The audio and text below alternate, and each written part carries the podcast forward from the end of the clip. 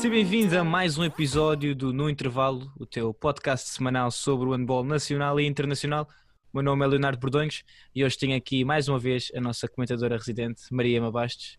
Emma, mais uma semaninha aqui, pronta para falar?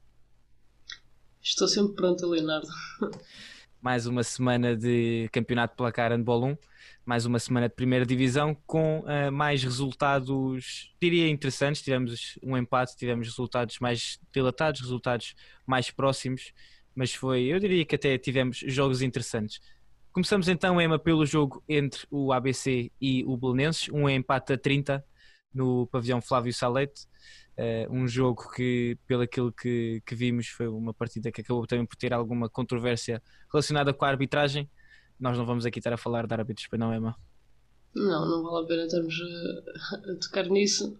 Foi um jogo bem disputado, como o resultado assim o indica. Sinceramente não estava à espera, mas realmente o Belenenses voltou, voltou da paragem com tudo e apesar de não conseguir a vitória está a fazer uma excelente temporada. E o próprio ABC, uma equipa que nós no início da época não sabíamos muito bem aquilo que viria por ser uma equipa tão jovem, mas uma equipa que se continua a ter bons resultados. Aqui um empate frente ao Belenenses, que é das equipas eh, em melhor forma atualmente no campeonato placar de 1. Seguimos para a artística da Vanca e o Boa Vista, mais uma derrota para a equipa do Porto. Pronto, continua a ter, tal como já dissemos aqui, um caminho muito complicado neste, neste campeonato o Póvoa que perdeu em casa frente ao Águas Santas Milanesa, mais uma vitória para a equipa do Águas Santas que, tal como já dissemos aqui, eh, juntamente diria com o Belenenses e o ABC EMA, eh, são aquelas equipas que vão disputar quarto, quinto e sexto lugar. Exatamente, também acho que, que serão as equipas que estarão por aí e talvez o Madeira Sado possa entrar neste, neste grupo do Madeira Sade que, tal como ouvimos o, o treinador Paulo Fidalgo, uh, querem vencer o máximo de jogos possível. Uh, e assim veremos se também se consegue intrometer nessa luta. Passamos então para a primeira análise, digamos assim, e foi algo que nos foi pedido um, ehm, ao longo das semanas para analisarmos, tentarmos analisar de forma uh, mais profunda dois ou três jogos em vez de falarmos de todos. É isso que vamos fazer aqui nesta partida entre o Boa Hora e o Benfica, uma partida que foi antecipada, foi disputada dia 22, quinta-feira. Deixamos aqui desde já também o agradecimento ao Boa Hora por mais uma vez nos ter deixado e nos ter permitido estar presentes no pavilhão. Emma, o que é que te pareceu? Tens alguma coisa a dizer assim eh, deste jogo ou preferes que, que comece eu a falar?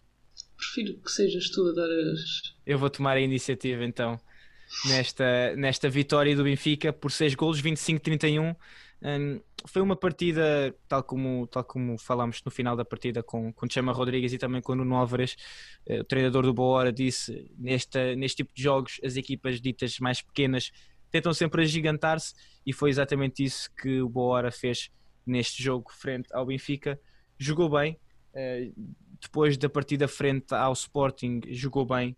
E, e conseguiu causar muitos problemas ao Benfica. O Benfica que mais uma vez teve tanto Sergei como Gustavo Capdeville num nível altíssimo na baliza. Acho que os dois guarda-redes neste momento estão a um nível muito alto e tanto no jogo contra o Povo como agora contra o Boa acabam por ser determinantes para, para as vitórias, apesar do maior talento do Benfica e saber que eventualmente as diferenças de ritmo e também de condição física, falarmos numa equipa profissional de uma equipa que não é, e se iriam fazer sentir, mais tarde ou mais cedo provavelmente o Benfica iria vencer, mas a verdade é que o Boa vendeu muito cara esta derrota.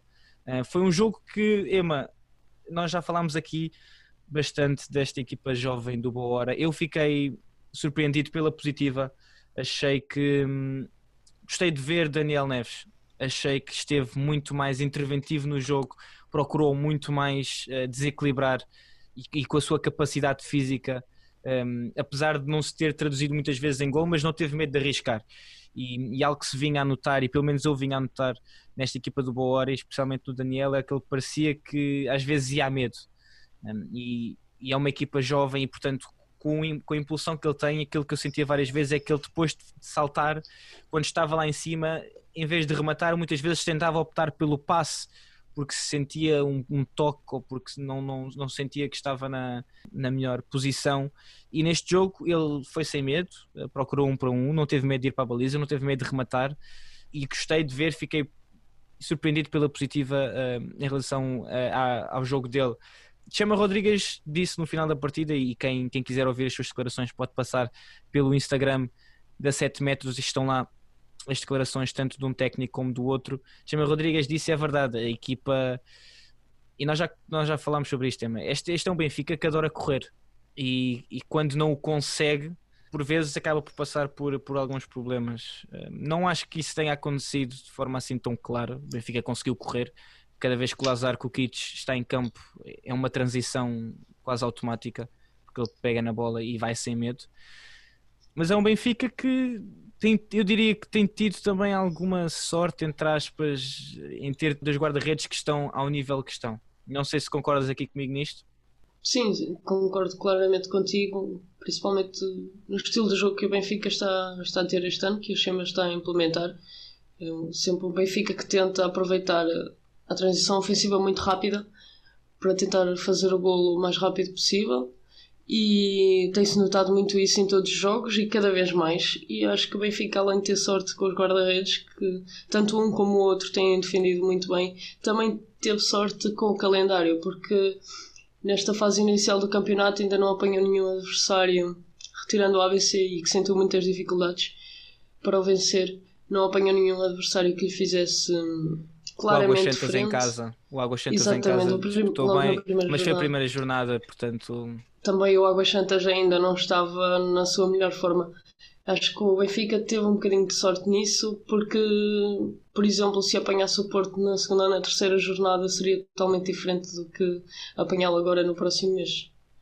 Exato. Eh, eu acho que tocaste aí nesse ponto. O Benfica, neste momento, teve sorte, apesar de ter mérito. Claro que temos que dar o mérito Sim. ao Benfica, porque no final a equipa está lá e consegue marcar os gols e, e não tem vencido jogos por um, dois gols. Tem tido conseguido vitórias algo confortáveis, 4, 5, 6 gols de diferença. Mas quando olhamos, e temos obrigatoriamente que olhar para, para a equipa do Porto e também do Sporting, mais o Porto um, que tem dominado todos os jogos, que praticamente todos os jogos esta época no campeonato, à exceção de, desta última jornada frente ao Vitória, que já vamos falar mais à frente. Um, não sei se queres acrescentar mais alguma coisa em relação a este jogo do, do Benfica. Acho que já dissemos tudo que estava Exatamente. O Benfica é que então continua no topo da tabela, juntamente com o Sporting e Futebol Clube do Porto, que também venceram nesta jornada. Passamos então para o Sporting, que foi à Madeira vencer o Madeira SAD por 28-34, eh, uma vitória que se esperava. Eh, o Sporting que vai, teve um jogo uh, europeu esta, esta semana e que iria ter outro jogo europeu terça-feira, mas que não vai acontecer frente ao Tatran Prezov, um jogo que foi adiado devido a vários casos de Covid-19 na equipa do, do Tatran Prezov, onde alinha o português Nuno Santos. E deixamos também desde já aqui as melhoras para a equipa do Nuno uh, e que fiquem bons o mais depressa possível. Emma, seguimos para o jogo entre a São Joanense e o Horta São Joanense que consegue a sua primeira vitória nesta edição do Campeonato Placar 1. Sim, São Joanense conseguiu neste fim de semana conquistar a primeira vitória no campeonato, eh, um feito histórico para o clube, após 33 anos sem estar na primeira divisão, conseguiu conquistar os três pontos em casa e num jogo que foi disputado do apito inicial ao apito final. São Joanense que até, até o jogo já data, principalmente em casa, apanhou alguns adversários com os quais conseguiu lutar o jogo em grande parte do, do mesmo, nomeadamente Vitória. Com a Vanca na primeira jornada durou pouco tempo o equilíbrio, mas com boa hora, por exemplo, o jogo ficou empatado e foi um jogo equilibrado. Este jogo com o Horta foi mais um, um jogo muito equilibrado, que a São Joanense voltou a entrar com aquela defesa 3-3 que nós já falámos algumas vezes, mas com a primeira linha realmente a defender no meio campo para tentar anular o Miguel Gomes. E que infelizmente saiu deste jogo lesionado e aparentemente uma lesão grave. Esperemos que, que volte o mais rápido possível, porque sem dúvida que o Miguel é um bom central e tem sido o jogador mais desta equipa do Horta. E foi, foi determinante no jogo frente ao Boa Hora, marcou o gol do e empate. Tem sido, tem sido realmente determinante em praticamente todos os jogos, não só ele, mas ele Sim. acaba por ser uma das peças fundamentais do plantel de Tiago Cunha. E neste jogo, pronto, a São Joanense esteve a defender ali aquele 3-3 muito, muito agressivo, muito próximo mesmo. Um, o Miguel Gomes conseguiu uh, impor muita velocidade no jogo, conseguindo arrastar essa primeira linha defensiva, chamando outros jogadores e, e criando espaço. E foi assim que o Horta foi conseguindo conquistar a vantagem e o São Joanense nunca, nunca desistiu. Uh, teve mais dificuldades em fazer gol do que o Horta estava a ter. O Horta a muito bem, mas a São Joanense a aproveitar muito bem os passos que existiam nas pontas e a trabalhar, ser paciente e lá foi conseguindo fazer alguns golos e mantendo sempre no resultado, mas o Horta esteve sempre na frente, até que Bruno Landim, por acumulação de exclusões, saiu e foi um jogador a menos para o Horta, faz muita diferença. E passados os escassos minutos, Miguel Gomes tem lesão a cerca de 10, 15 minutos do fim do jogo, em que o Horta estava a ganhar e a São Joanense conseguiu aí recuperar, nunca desistindo. Ah, quero deixar isso bem, bem uhum. ciente, porque nos jogos passados da São Joanense ficou a sensação de estão a perder por 3 praticamente o jogo todo, ali aquela diferença de 2, 3, 4 golos e quando chega ali aos 40, 45 minutos parece que desistem, que acham que já não vão lá e os resultados acabam por dilatar um bocadinho. Neste jogo isso não aconteceu, o Horta também nunca se conseguiu distanciar muito e todo o mérito para São Joanense que lutou todo o jogo e que teve de ter muita força física e uma preparação física incrível para aguentar cerca de 50 minutos aquela defesa tão subida. Em primeiro lugar, a defesa do, da São Joanense eu acho que vai já é a imagem de marca da equipa nesta, nesta edição do Campeonato Placar Handball 1, porque realmente temos visto que tem dado frutos. A única questão é essa, exatamente como tocaste, a questão física. Vamos ver também, deixamos desde já aqui as melhoras para o Miguel, eh, que não seja uma. que se caso se confirme ser uma lesão grave, não seja uma paragem prolongada, porque, tal como disseste, tem sido um dos jogadores mais desta equipa do Horta, um jogador que me impressionou bastante também no jogo frente ao, ao Boa Hora pela, pela forma como atacava sem medo do espaço eh, e como, e como realmente conseguia colocar a equipa no ataque a jogar de forma acertada e conseguia realmente ter efeito. Seguimos então para a última partida desta, desta jornada. Deixamos desde já aqui que o, que o jogo entre o Mais Mai e o Gaia foi adiado, não se concretizou. E seguimos então para o último jogo entre o Vitória e o Futebol Clube do Porto, uma vitória do Porto por 24-30. Emma, um, seis golos de diferença, mas foi um jogo mais complicado do que, do que sequer se via. Sem dúvida que sim, e acredito que pouca gente tivesse à espera que o Vitória. Não posso dizer que entrou bem no jogo, porque os primeiros minutos não foram muito bem conseguidos, mas após o timeout de Vitória eles conseguiram entrar no jogo de outra forma e acho que pouca gente esperava esta reação do Vitória à recepção do campeão nacional, mas eu vou-te dar as honras de dar os teus comentários primeiro. Exato. Deixamos aqui um, desde já também o um agradecimento ao Vitória por nos ter permitido estar no jogo.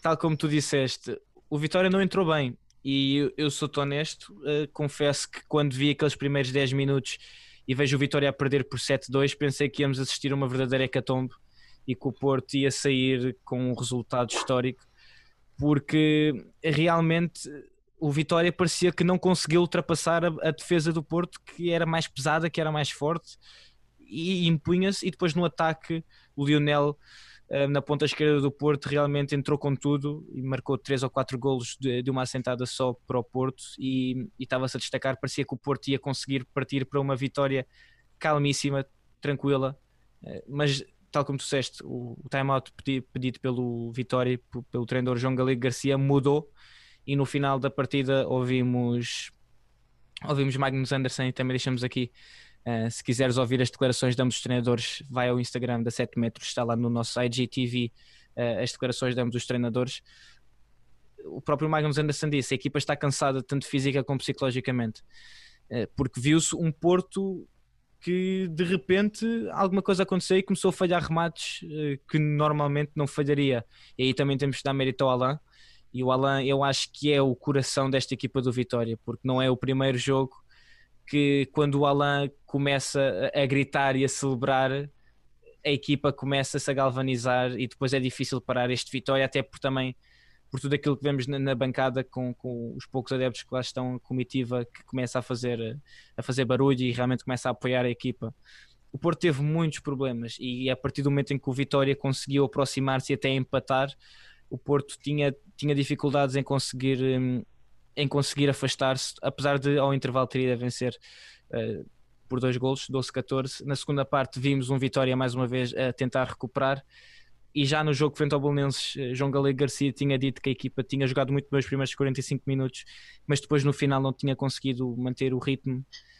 Neste jogo acho que aconteceu o mesmo, a equipa jogou muito bem, só que quando o Porto quis implementar outro ritmo, conseguiu, e depois chegou uma altura em que o próprio Vitória já não tinha capacidade física também para conseguir aguentar e estar a disputar golo por golo e, e mais uma vez recuperar da desvantagem. João Galego Garcia disse no final que não consegue injetar experiência nesta equipa e é aquilo que nós, tanto eu como tu andamos a bater desde o início da época, é uma equipa que tem imenso talento, só que falta-lhe essa experiência.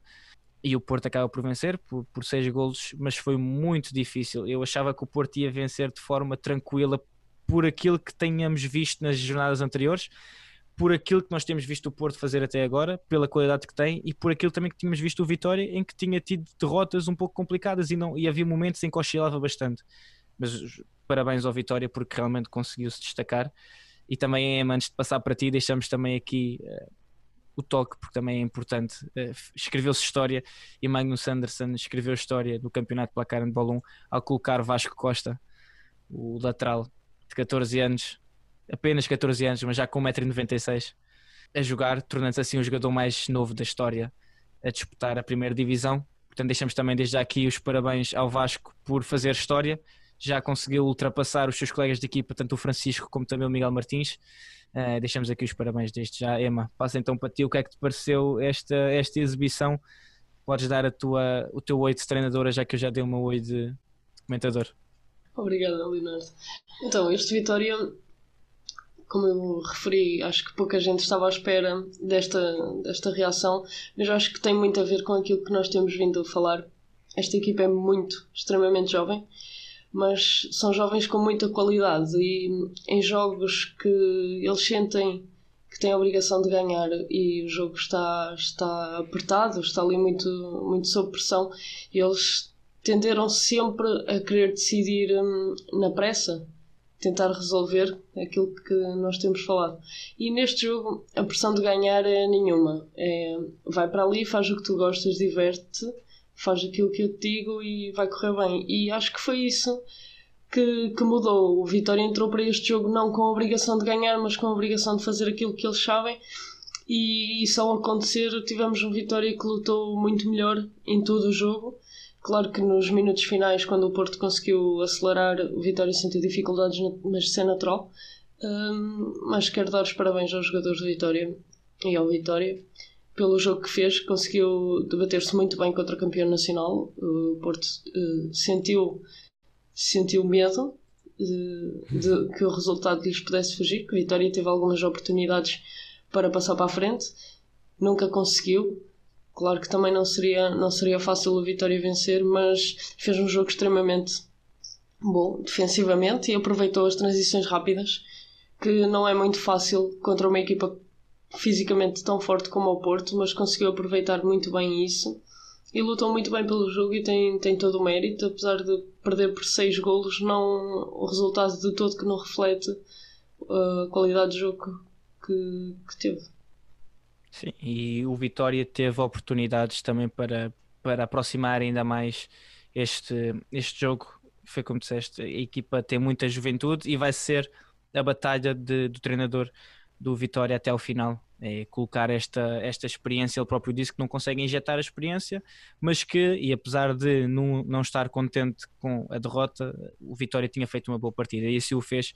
Perdeu apenas por 24-30 e dizemos apenas porque o Porto este ano tem dominado todos os jogos e tem vencido de forma bastante clara um, todas as partidas até agora. Mas mais uma vez, e também queria frisar este, este ponto em que hum, em que Magnus Anderson no final da partida confessou. Eu perguntei-lhe se ele sentia que às vezes era difícil a equipa mudar o chip e passar eh, do modo europeu para o modo campeonato nacional, porque quando na quinta-feira se joga frente ao Vardar, campeão europeu em título ainda, um jogo disputado até ao final, empatado no último segundo, e depois se vem para Portugal e se apanham a vencer 7-2 ao fim de 10 minutos frente a uma equipa mais leve é difícil manter aquela intensidade. Ele próprio disse que essa vai ser a luta e que a equipa vai ter que aprender com isto, com, com estas mudanças. Ele próprio disse, eu achei engraçado, ele disse que são dois handball, são dois eh, tipos de handball diferentes. É o handball europeu, com jogadores mais pesados, também com outras regras, e é verdade, sabemos que permite-se muito mais contacto físico no handball da Liga dos Campeões do que se permite cá em Portugal, também pela forma e pela dimensão dos jogadores. E ele diz que às vezes é difícil é difícil fazer, é, fazer essa, essa mudança de um para o outro, porque os próprios critérios dos árbitros são diferentes. E é algo que eu, que eu também te disse antes de entrarmos aqui. Acho que a mim faz-me alguma confusão, por exemplo, os árbitros que em Portugal não deixarem os, os treinadores falar. Ou, ou, desde que exista respeito, às vezes a mim faz-me alguma confusão quando se vê os treinadores a serem advertidos uh, por, uh, por reclamar. Uh, se as coisas não estão a ir da forma que é, ele acha que aquela decisão está errada, desde que tenha respeito a falar com o árbitro. Não compreendo por que razão é que, é que os jogadores e os, e os treinadores têm que estar todos calados no banco. Enquanto jogador, isso era algo que a mim me fazia confusão, às vezes não poder levantar e para celebrar. Agora, ainda mais confusão me faz quando, quando vejo muito mais handball. Mas pronto, isso não é, não é para aqui chamado, eh, é mais uma vez só frisar a vitória do Porto. Falamos então de jogos europeus o Sporting que queria enfrentar o Tatran Prezov para a EHF European League, o jogo não se vai realizar. A EHF anunciou que devido a vários casos de Covid na equipa do Tatran Prezov, o jogo iria ser adiado, não só este jogo, mas várias outras partidas também da EHF European League. E Ema, o Porto recebe o Kielce no Dragão Arena dia 29, pelas 19 horas e 45. Eh, um jogo que a época passada os Dragões terminaram felizes, frente ao Kielce Achas que são capazes de terminar felizes, ser felizes outra vez? Ou a falta de Miguel Martins, caso não jogue, pode, pode dar a vantagem ao Kelcha? Eu acho que vai ser muito mais difícil o Porto ser feliz na próxima quinta-feira do que, do que foi no, no ano passado. Isto porque, como tu disseste, a ausência de Rui Silva, ainda não sabemos se o Porto ter, poderá contar com, com Miguel Martins ou não e o Kielce está extremamente forte. Ainda na, na, última jornada da Champions venceu o PSG e com certeza que já não vem ao Porto como olhando para o Porto como um desfavorito, não vem não vem tranquilo, sabe que o Porto tem uma excelente equipa e que, que tem hipótese de ganhar o jogo e vai lutar para, para ganhar o jogo. E eu gostava muito que isso acontecesse, mas é claro que o Kielce não vem com a mesma mentalidade que, que veio o ano passado e nós já falámos disso e fala-se muito disso que o Porto já não é um outsider nesta Liga dos Campeões. Já toda a gente conhece o Porto, toda a gente sabe como é que o Porto joga e toda a gente sabe que o Porto é capaz de ganhar a qualquer equipa. Portanto, o Porto vai ter muitas dificuldades, mas espero que, que Miguel Martins recupere, porque será, será importante para o Porto, que faz muita diferença, e que consigam lutar, lutar muito bem neste jogo e, quem sabe, conquistar a, vitória. Exatamente, o Porto que joga dia 29 frente ao Kielce no Dragão Arena. O jogo vai ser pelas 19 horas e 45 e vai ter transmissão no Porto Canal. Ema, depois desta jornada vamos ter também pausa para seleções. Eh, e assim que tenhamos a convocatória de Portugal, podemos dizer aqui a quem nos está a ouvir, vamos ter um episódiozinho a falar sobre a convocatória? Sim, e eu digo-te já que acho que a convocatória vai sair já, já, já. Ouviste aqui primeiro, na 7 metros, que a convocatória está prestes a sair e, e, vamos esperar que sim. Eu acho, e já falei contigo este tema, uh, vamos ter algumas surpresas, talvez. Sim, provavelmente sim tendo em conta a lesão de, tendo em conta a lesão de Rui Silva, Paulo Pereira vai ter o, a seleção nacional que vai jogar dia 4 em Matosinhos, frente a Israel, na qualificação para o Euro 2022. Emma, queres deixar aqui mais uh, alguma mensagem a quem nos está a ouvir? Um agradecimento por nos ouvirem, claro, e que será sempre um gosto falar para vocês daquilo que vocês querem ouvir e, mais uma vez, para não ser chata, gosto, gosto que nos enviem os feedbacks, que é para nós conseguirmos ir melhorando e ir de encontro àquilo que vocês querem. Exatamente. Deixem o vosso feedback, não só para a Emma, como também para a 7 metros, seja no Facebook, no Twitter, no Instagram ou no TikTok. Eu ainda não recebi nenhum feedback, portanto, também se me quiserem enviar algum feedback, eu agradecia. Uh, depois podem ver o arroba do Instagram, vamos deixar na descrição se quiserem. Gostamos de feedbacks, é, mas já teve, eu não, e também gostava de ter algum. Este foi mais um episódio no intervalo. Para a semana há mais um. Meu nome é Leonardo Bordões até ao próximo episódio.